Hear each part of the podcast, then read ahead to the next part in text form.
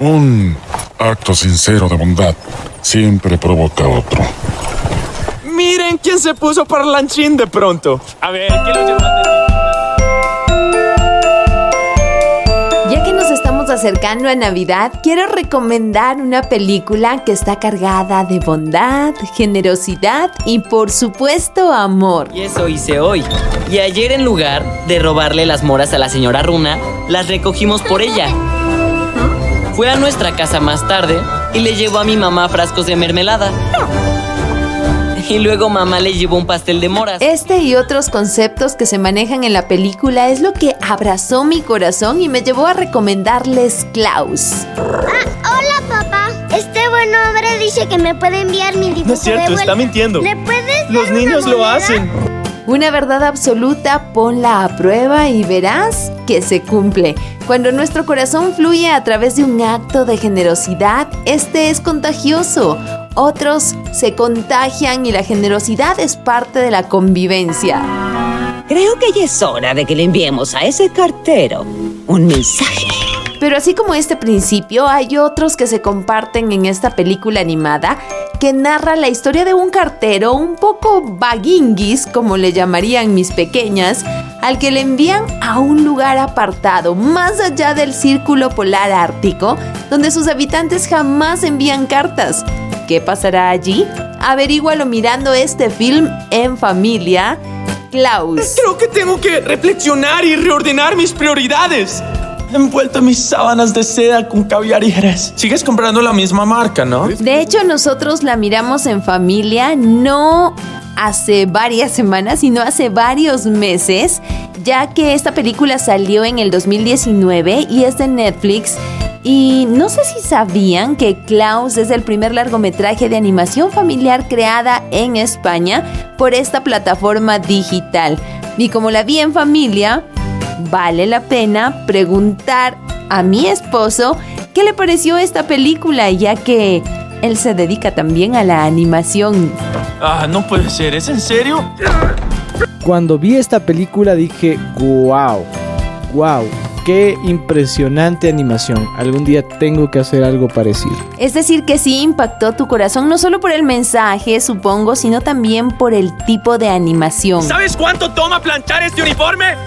Pues yo tampoco, pero alguien se tardó horas. Ah, Muy aparte del mensaje, que es un mensaje muy, muy, muy, muy hermoso, muy, muy llegador al alma. eh, creo que primero comencemos por hablar de manera técnica de, de la película.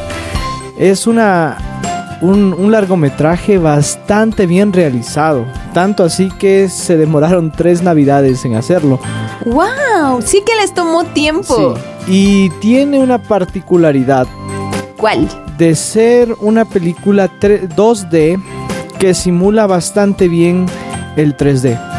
Ah, no puede ser. ¿Es en serio? Si tú te fijas en los en las sombras, los claroscuros, la profundidad de imagen en cada escena o cada personaje parecería que fuese 3D, Yo pensé que era 3D, de hecho.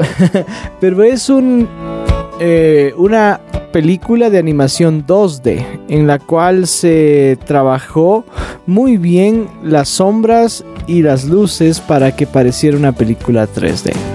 Y me gusta mucho también cada personaje y la adaptación en sí de, por ejemplo, de los ambientes y de los lugares. Es hermoso realmente, cuidan bastante los detalles y los colores se complementan con lo que quieren transmitir acerca de la historia. Creo que por eso esta película recibió varios premios. Por ejemplo, en el 2020 tuvo el premio de cine europeo, fue nominada a mejor film de animación. En premios Oscar en el 2019 fue nominada Mejor Largometraje de Animación. En ese mismo año, premios BAFTA, Mejor Película de Animación, la ganó. En premios Goya en el 2019 fue nominada a Mejor Film de Animación y Canción. También obtuvo de premios Annie siete premios, incluyendo Mejor Película y Dirección. Y miren que el director se estrenó con esta película, al igual que los guionistas. Esto es un extra. Y también del Círculo de Críticos de San Francisco fue nominada a Mejor Película de Animación y otros premios más. Clasificación. Un fracaso rotundo. Cuidado y manejo de palomas mensajeras. Un desempeño abismal. El transporte de mercancías frágiles, el peor que se haya registrado. Entonces, Pues realmente está, esta oye, película, hay Klaus, causó, yo diría, furor, causó estragos en todo lo que es la industria cinematográfica. Nah, no me emocione, ¿eh? Sosténgamelos.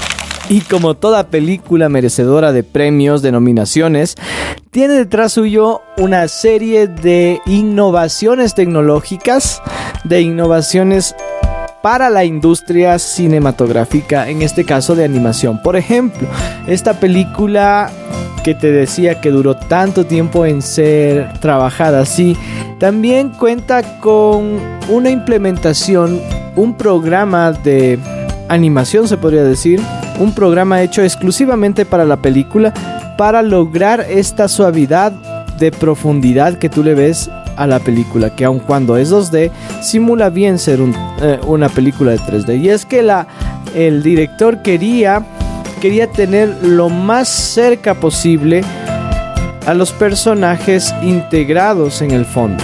También otra cosa eh, curiosa es que trabajaron personas de 27 países, de 15 idiomas diferentes, Alemania, Chile, Turquía, Venezuela, Rumania, Estados Unidos, Portugal, Italia, entre otros. La diversidad del personal para construir una película encantadora, porque Klaus eso es lo que es, una película encantadora. Recuerda algunos clásicos, pero al mismo tiempo con su propio sello e historia, el estilo visual es perfecto y complementa perfectamente esto a la historia, al igual que la música. Todo está muy bien escogido y hecho profesionalmente. Eso es una novedad. Perdón, ¿qué dijo? Nunca Pero vamos a meternos dentro del fondo de la historia porque puede ser una linda eh, película bien trabajada pero sin historia de fondo y esta película tiene en particular su historia el, el mensaje que nos deja a todos y qué pasaría la pregunta de que qué pasaría si todo lo bueno de un personaje surgiera a partir de acciones egoístas de este Pues yo voy a decir algo. He vivido lo suficiente para saber que todos hacen todo a cambio de algo. Esos niños, esos niños lo hacen por los juguetes y los adultos, ah, ah, no sé por qué lo hacen, pero no es por buena voluntad y paz en la tierra. ¿Y qué tal tú? ¿Tú por qué lo haces? Yo, bueno, lo hago... Y justamente a eso es lo que llega al final de Klaus, el hecho de ceder esas cosas egoístas que nosotros tenemos, esas ambiciones, cuando muchas veces dentro de nuestra realización va el hecho de, de darle valor a la otra persona y compartir lo que tenemos con los otros. No digamos más porque no queremos spoilear esta película, te vas a llevar varias sorpresas en cuanto a su contenido, es impresionante. Que no se asusten, por favor, las personas cuando escuchan la palabra Klaus en, en- en esta película. No tenemos renos voladores ni nada por el estilo. Es algo totalmente diferente.